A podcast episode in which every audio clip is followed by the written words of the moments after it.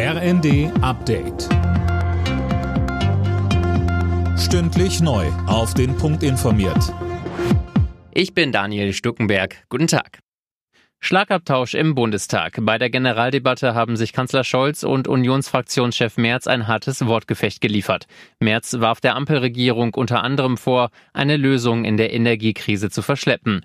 Scholz wies das zurück, man habe frühzeitig an dem Problem gearbeitet. Wir haben zum Beispiel entschieden, dass wir an den norddeutschen Küsten Flüssiggasterminals bauen, dass wir die Pipelines bauen, die dazu notwendig sind. Damit wir unabhängig von Russland Gas nach Deutschland importieren können. Wir haben die Kapazitäten aus den Niederlanden, aus Belgien, jetzt aus Frankreich erweitert, weil wir ein Problem bedacht und uns vorbereitet haben, über das Sie damals noch nicht mal gesprochen haben.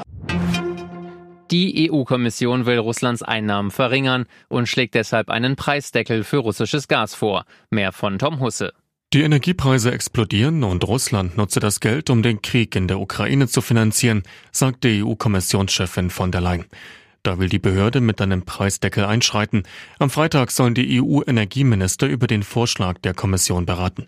Zuvor hatte Kreml-Chef Putin mit einem Lieferstopp von Öl und Gas gedroht, sollte es wirklich zu einer Deckelung der Energiepreise kommen.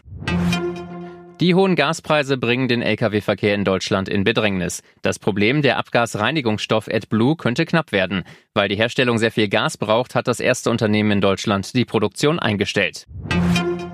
In der Fußball Champions League sind am Abend drei deutsche Teams gefordert. Meister FC Bayern bekommt es auswärts mit Inter Mailand zu tun, Europa League-Sieger Eintracht Frankfurt empfängt Sporting Lissabon und Bayer Leverkusen muss beim FC Brügge ran. Alle Nachrichten auf rnd.de